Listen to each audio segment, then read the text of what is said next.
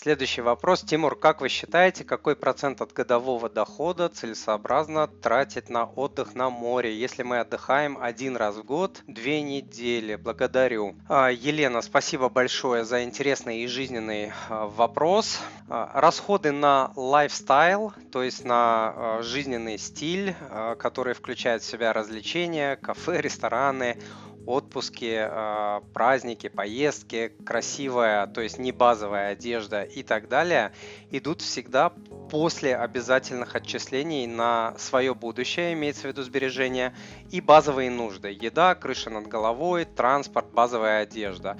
Ну и, конечно, после оплаты э, кредитов.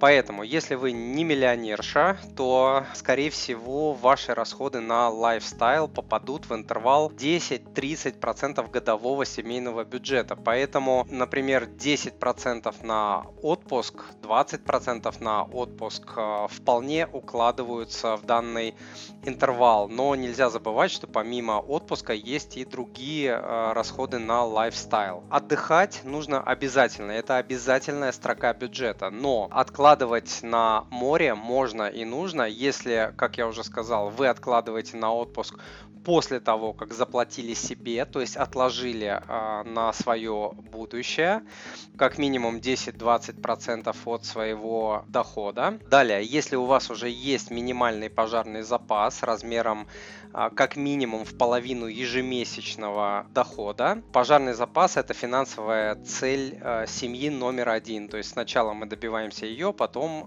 мы добиваемся цели под названием отпуск. Далее, если отпуск не увеличивает кредиты. И здесь нужно без обмана. А, вроде отпуск я оплатил э, наличными, зато потом вернулся из отпуска и понабрал э, кредитов и опустошил все кредитные карты. То есть вот такого быть не должно.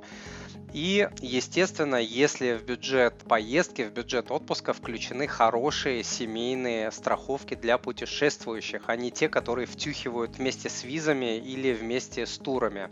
В общем, откладывать на отпуск, э, скажем, 10% или около того, это нормально. Но, как я сказал, формирование резерва на отпуск должно идти после определенных вещей. Спасибо за ваш вопрос. Дорогой друг, если то, что вы услышали, слушали, было для вас полезным, то, пожалуйста, подпишитесь на мой канал, оставьте отзыв на iTunes или в Google подкастах, или просто пришлите мне электронное письмо с вашим отзывом. Я читаю все отзывы лично.